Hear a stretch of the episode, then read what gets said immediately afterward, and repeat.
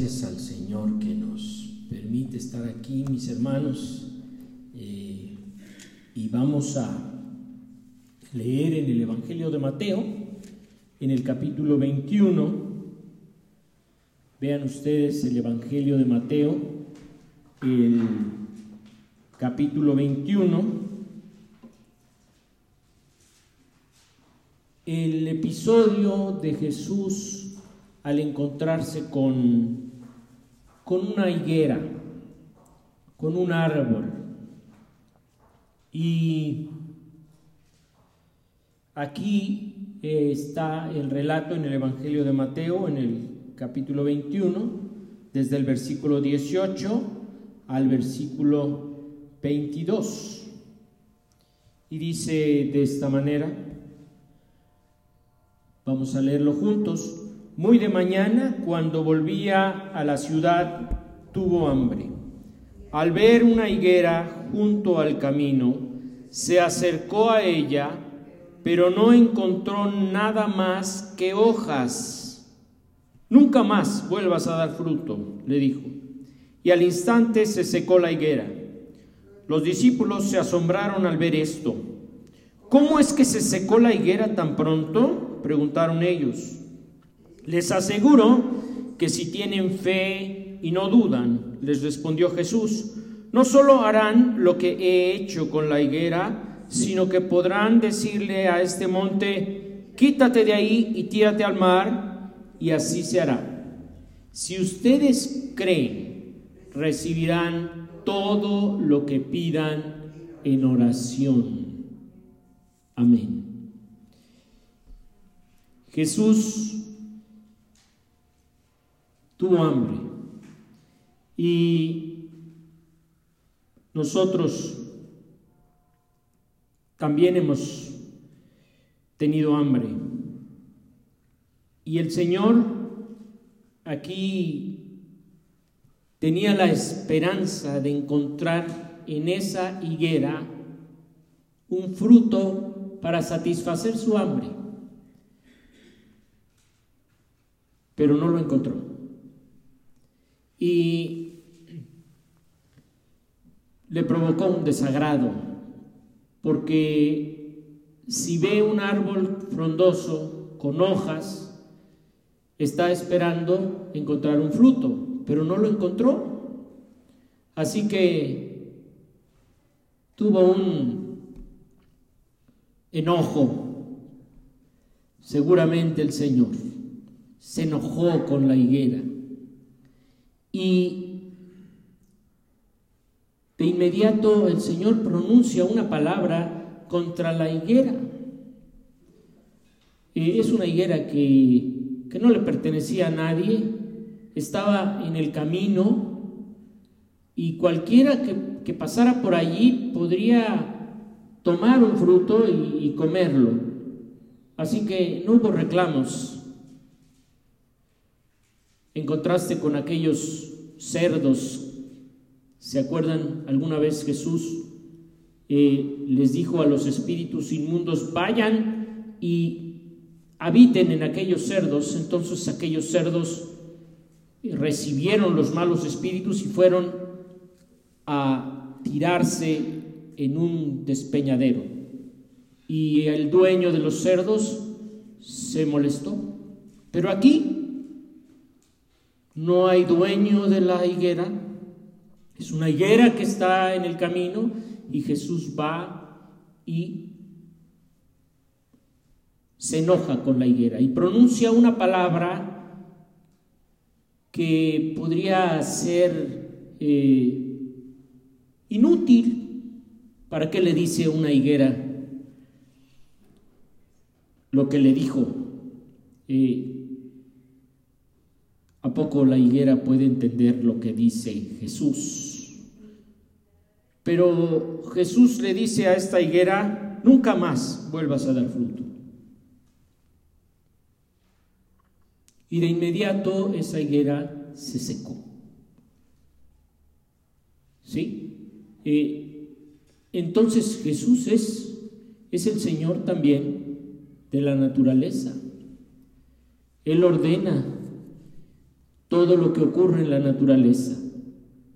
Y en esta ocasión, Él le ordenó a esta higuera no volver a dar fruto. Y de inmediato se secó la higuera. Los discípulos estaban sorprendidos. ¿Cómo? ¿Cómo es que se secó tan rápido la higuera?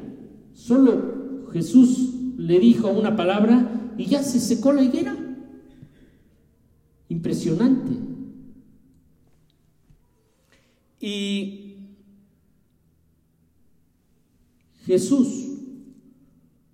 en este momento de sorpresa de sus discípulos,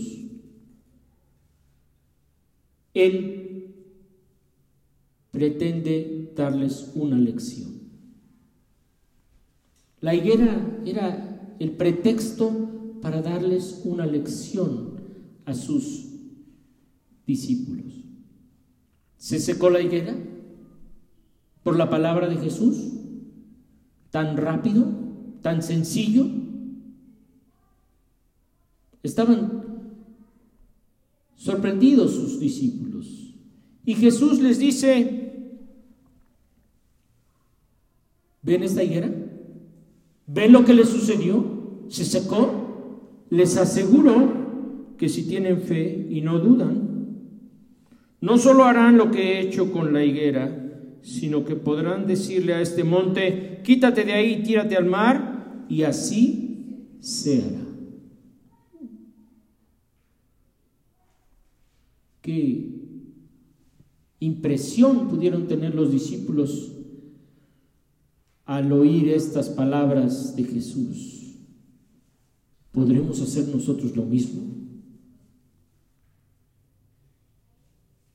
Inclusive les dice Jesús, si tienen fe, ustedes pueden mover un monte de un lugar a otro. ¿Y para qué mover un monte de un lugar a otro?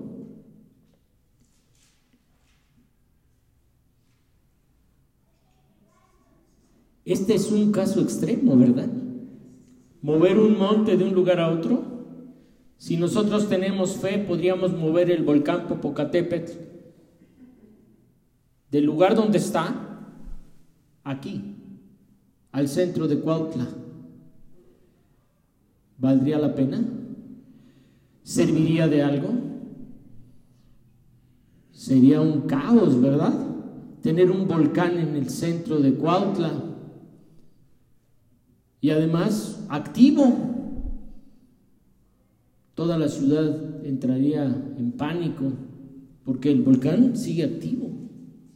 Están las fumarolas constantemente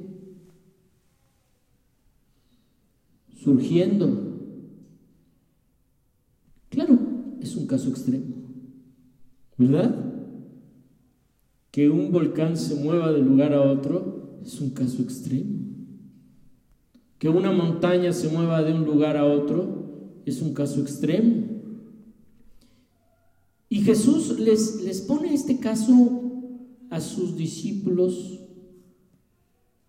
que puede ser eh, difícil de creer para enseñarles acerca de la oración.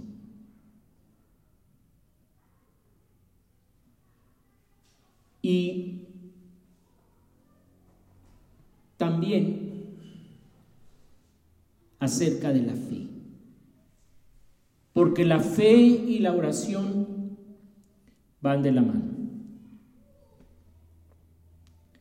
Quien dice que ora y no tiene fe, entonces no está orando. Quien dice tener fe y no ora, es que no tiene fe. La fe y la oración están, están juntas, van paralelas como las vías del tren, caminando juntas. Y Jesús usa esta ilustración acerca de la montaña para que los oyentes entiendan algo. Allí en el Evangelio de Lucas, en el capítulo 17, en el versículo 6, vean ustedes cuando Jesús vuelve a hablar acerca de, de, la montaña que está eh, en un lugar continental, por supuesto, una montaña está en un continente, y puede moverse al mar. En Lucas capítulo 17, versículo 6, y les dice a sus discípulos de esta manera, si ustedes tuvieran una fe tan pequeña como un grano de mostaza, podrían decirle a este árbol, desarráigate y plántate en el mar, y les obedecería. ¿Mm? Esta acción de desarraigar un árbol o mover una montaña del lugar. Para los judíos, para las personas del oriente, tiene que ver con las dificultades las montañas son como dificultades. Y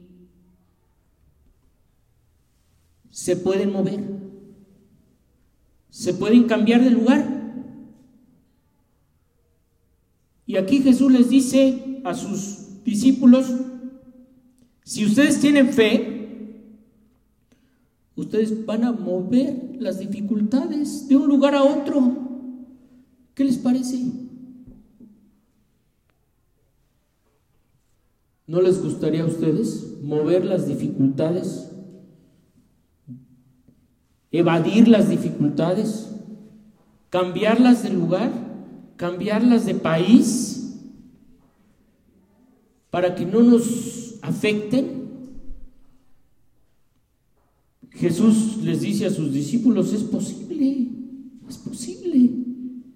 Si ustedes tienen fe, es posible. Le van a decir a esta dificultad, muévete y cámbiate de lugar, y la dificultad les va a hacer caso.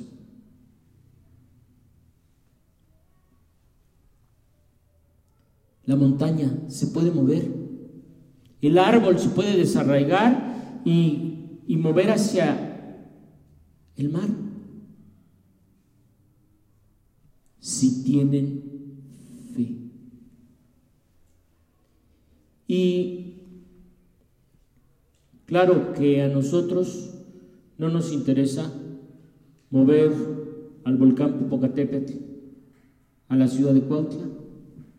Tampoco nos interesa desarraigar árboles ahora porque si desarraigamos árboles, vamos a elevar la temperatura del planeta más todavía. No nos interesa hacer esas obras, esos milagros, esas cosas espectaculares que dice Jesús que podríamos hacer teniendo fe. Claro, eso es una ilustración. Eso es un caso extremo. Pero lo que sí podemos hacer con la fe es mover las dificultades.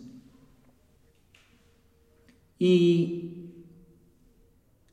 al orar, nosotros podemos mover las cosas.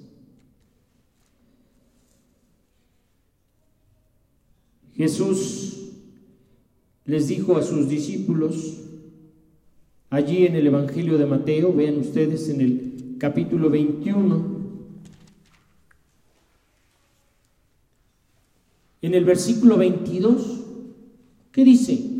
Si ustedes creen, otra vez, si ustedes creen, recibirán todo lo que pidan en oración. Otra vez, si ustedes creen, recibirán todo lo que pidan en oración. ¿Todo? ¿Todo lo que pidan en oración? ¿Eh? Usted va pensar, yo quiero un vehículo último modelo, yo quiero una casa muy grande, y empiezan las cartas a Santa Claus y a los santos reyes y todos nuestros deseos. Pero, como decía mi abuela, Dios no cumple caprichos ni endereza jorobados. ¿Sí? Dios no está esperando oraciones presuntuosas solicitudes necias, sino que Dios espera que nosotros oremos con conciencia de su voluntad. Allí en la primera carta de Juan, en el capítulo 5, al final de la Biblia, en la primera carta de Juan, en el capítulo 5, Antes del Apocalipsis está la primera carta de Juan en el capítulo 5. En el versículo 14 y 15 dice, esta es la confianza que tenemos al acercarnos a Dios, que si pedimos conforme a su voluntad, Él nos oye. Y si sabemos que Dios oye todas nuestras oraciones, podemos estar seguros de que ya tenemos lo que le hemos pedido. ¿Pedimos de acuerdo a la voluntad de Dios? Porque si pedimos de acuerdo a la voluntad de Dios, Dios nos va a escuchar. Dios nos va a responder. Además, el Espíritu Santo está actuando en nosotros. Dice el apóstol Pablo en la carta a los romanos, en el capítulo 8, en el versículo 26. Vean ustedes, Romanos capítulo 8, versículo 26, que dice todos juntos, asimismo, en nuestra debilidad, el Espíritu acude a ayudarnos. No sabemos qué pedir pero el Espíritu mismo intercede por nosotros con gemidos que no pueden expresarse con palabras. Y Dios, que examina los corazones, sabe cuál es la intención del Espíritu, porque el Espíritu intercede por los creyentes conforme a la voluntad de Dios. Miren, además, el Espíritu Santo nos ayuda. ¿Mm?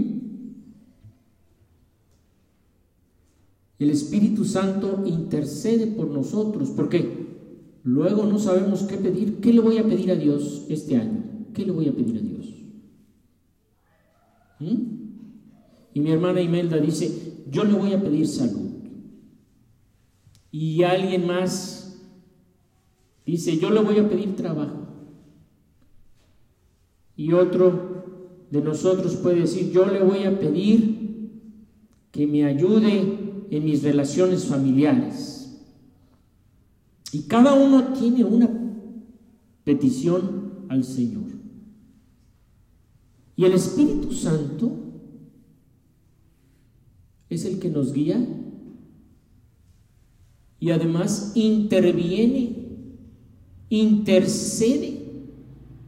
¿eh? se mete en medio de nosotros y Dios, el Espíritu Santo, para que nuestra oración sea la correcta, para que Dios escuche una petición correcta. Esta es la labor del Espíritu Santo.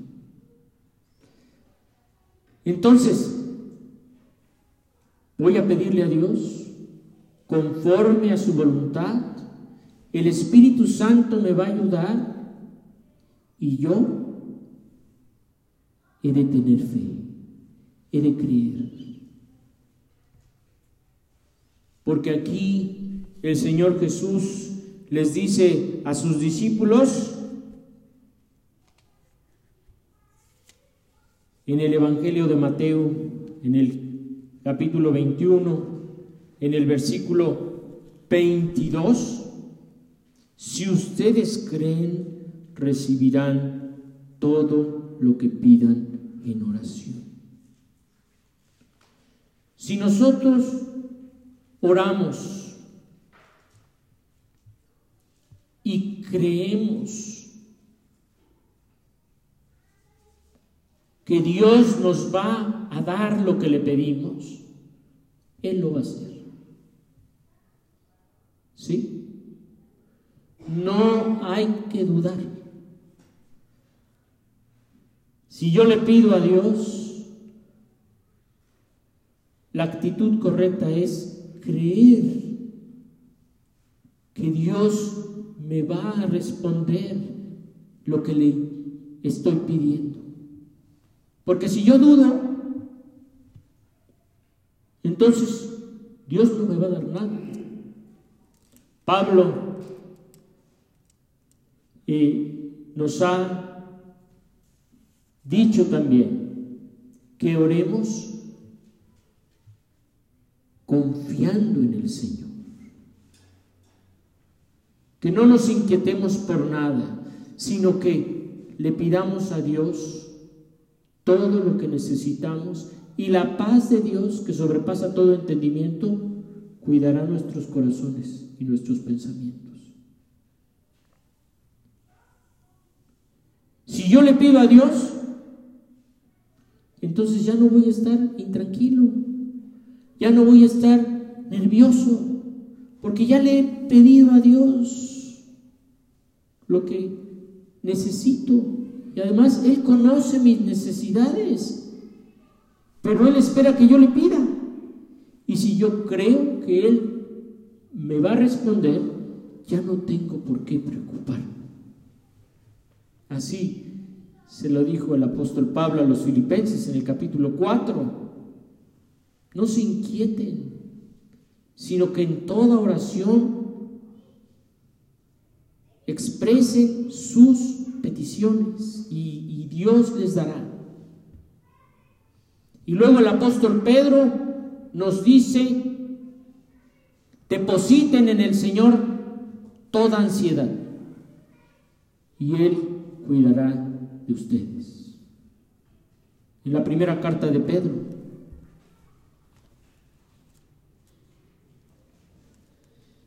en el capítulo 5, en el versículo 7, depositen en Él toda ansiedad porque Él cuida de ustedes. Entonces, le pido al Señor y ya no voy a estar yo preocupado o cargado o ansioso. Y luego el apóstol Santiago En el primer capítulo, en el versículo 5, nos dice, carta de Santiago, capítulo 1, versículo 5, que dice, si a alguno de ustedes le falta sabiduría, pídasela a Dios y Él se la dará, pues Dios da a todos generosamente sin menospreciar a nadie. Pero Pida con fe, sin dudar, porque quien duda es como las olas del mar agitadas y llevadas de un lado a otro por el viento. Quien es así no piense que va a recibir cosa alguna del Señor.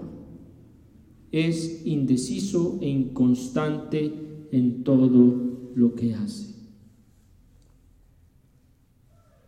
Pedir con fe al Señor. Esta es la oración de fe, sin dudar, porque si nosotros dudamos, no vamos a recibir nada del Señor. Todavía el apóstol Pablo nos enseña, la fe es la certeza de lo que no se ve, la convicción de lo que se espera. Entonces, nos acercamos a Dios creyendo que Él existe y que Él es proveedor, galardonador de quienes lo buscamos. ¿Eh? Dios nos ayuda. Si le pedimos ayuda a Dios, confiamos que Él nos va a ayudar. Porque si dudamos que Él nos va a ayudar, efectivamente, no nos va a ayudar. ¿eh? El que duda no recibirá cosa alguna del Señor. Así que mis hermanos, el Señor aquí nos enseña a orar con fe. No para mover montañas o volcanes o desarraigar árboles, pero sí mover dificultades. Si oramos, el Señor va a ayudarnos en cada dificultad que enfrentemos. Porque las dificultades en un momento parecen montañas que no podemos mover. Pero el Señor Jesús dice, sí, con fe, en oración, creyendo Cree en el Señor, pídele al Señor y cree que ya lo has recibido y Él te lo dará. Así que mis hermanos, seguramente hay muchas necesidades, preocupaciones, dificultades que tenemos al empezar este año. ¿Y cómo voy a hacerle? ¿Y cómo voy a pagar esa cuenta? ¿Y cómo voy a enfrentar esta situación en la familia? Hay muchas circunstancias que estamos viviendo que nos parecen unas montañas que no se pueden mover. Y por eso hay muchas personas que se deprimen cuando ven grandes dificultades que no pueden mover. Y efectivamente no podemos mover. Pero Jesús dice, si ustedes tienen fe, si ustedes creen y oran y le piden al Señor y creen que Él lo hará, así será, así será. No lo duden. Y nuevamente el apóstol Santiago, vean ustedes, en el capítulo 5 de la carta a Santiago o de Santiago.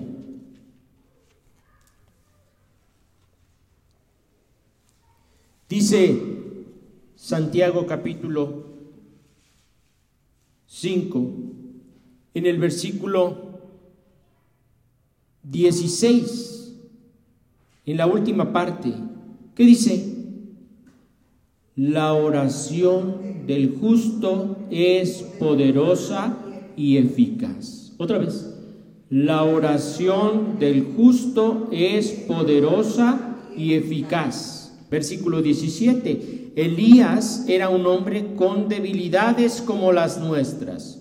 Con fervor oró que no lloviera y no llovió sobre la tierra durante tres años y medio.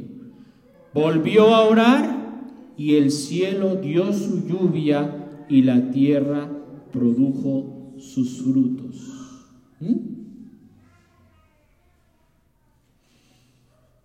Nosotros también podemos orar y pedirle al Señor por algunas dificultades que enfrentamos ahora, por las necesidades que tenemos. Y hay que orar al Señor con fe, con fe, creyendo. Vamos creyendo, no vamos dudando, vamos creyendo. ¿Mm? Y el Señor hará, y el Señor dará lo que le pedimos. Es más, alguno de los evangelistas dice, crean que ya lo han recibido. Cuando lo pidan, crean que ya lo han recibido. Y lo tendrán. ¿Sí? Entonces, esa es la actitud de fe. Esa es la, la fe que el Señor espera que nosotros tengamos en la oración. Así que mis hermanos, oremos, oremos con fe al Señor, porque la oración, el justo, es poderosa y eficaz. ¿Por qué? Porque es oración con fe. Oración confiando que Dios hará, que Dios moverá todas las dificultades que nosotros vemos enfrente y que nos parecen inamovibles. ¿Eh? Porque para Dios no hay nada imposible. Así que sigamos orando, mis hermanos. Sigamos creyendo en el Señor, esperando que Él hará lo que le pedimos, conforme a su voluntad, porque Dios nos da lo mejor, lo mejor, lo que Él considera mejor para nosotros, ¿verdad? Probablemente yo estoy pidiendo un trabajo que creo que me conviene. ¿eh? Pero el Señor nos da más allá de lo que pedimos y de lo que entendemos. Porque Él es bueno. Y esa es la misericordia del Señor. Y Él nos da como hijos lo que nos conviene para que no hagamos caprichos, ¿verdad? Es que yo quería. No, no sabes, no sabes lo que pides. Lo bueno es que el Espíritu Santo intercede, se mete entre nosotros y Dios y, traduce nuestra oración para que sea correcta. De tal manera que Dios nos da lo mejor. ¿Eh? Como a hijos el Señor nos da lo mejor. Ahí en el Evangelio de Mateo, Jesús les dice en el capítulo 7, en el versículo 7, pidan y se les dará, busquen y encontrarán, llamen y se les abrirá. Versículo 8, porque todo aquel que pide, recibe. El que busca, encuentra y al que llama, se le abre. Y luego en el versículo 11 dice, pues si ustedes aún siendo malos saben dar cosas buenas a sus hijos, ¿cuánto más su Padre que está en el cielo dará cosas buenas a los que le pidan? Dios nos da cosas buenas. ¿Mm? Yo pienso que algo es bueno, pues Dios me da algo mejor. ¿Qué les parece? Porque así el Espíritu Santo intercede para que nosotros hagamos una oración correcta, con fe, no dudando de que el Señor lo hará. Así que mis hermanos, con fe vamos a orar, con fe vamos a seguir este año pidiéndole al Señor, esperando, confiando, teniendo la seguridad de que Él nos ayuda, de que Él nos acompaña y de que Él suplirá todo lo que necesitamos. Que Dios nos bendiga, mis hermanos, mis hermanas. Amén.